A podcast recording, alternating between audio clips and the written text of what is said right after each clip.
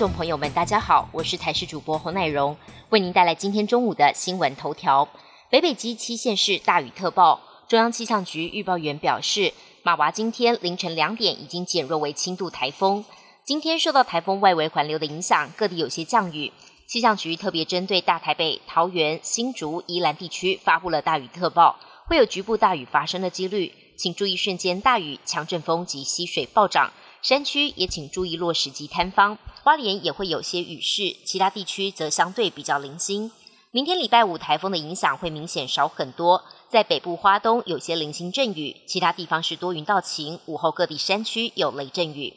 来关心疫情部分，疾管署预测新冠疫情六月都将维持在高点，同时因应流感疫情双重夹击，呼吁民众要做好个人卫生习惯。而台大公卫学院教授陈秀熙则分析，国内中重症人数比四月上升了两倍，也就是每周的中重症人数从四月中的七百人上升到一千四百人。同时，借国际经验推论，台湾这一波 XBB 感染影响可能延续到七月中旬，预估在七月中旬感染人数可能达到两百一十万，其中再感染风险因子包括了高龄、女性、低密度脂蛋白、糖尿病及严重肥胖等等。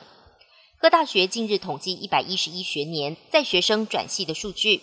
除了工学院部分学生盼好上加好转系到电子学院之外，人文社科院等等仍然是学生转出的大宗。但学界认为，如果台湾的人口结构没有改变，未来各行各业均缺工，无论领域，只要认真学习，就不怕没有出路。但如果只是追随社会趋势却没有兴趣，当不成鸡手，还容易沦为牛尾。外电消息部分，美国联邦众议院程序委员会五月三十号晚间以七票赞成、六票反对通过提高债务上限协商法案，形同在保守派强烈反对之下通过第一关重大考验。三十一号晚间进行全院表决，众院多数党共和党第三号人物艾默预期表决应该可以过关。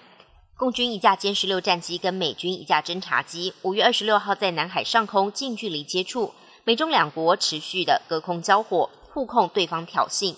解放军指出，美军侦察机蓄意闯入山东号航空母舰的训练区。美国印太司令部反驳，美军侦察机是依据国际法在国际空域进行例行的活动。不过，美国姿态也放软，希望重启双方的军事对话，避免两国军队发生误判。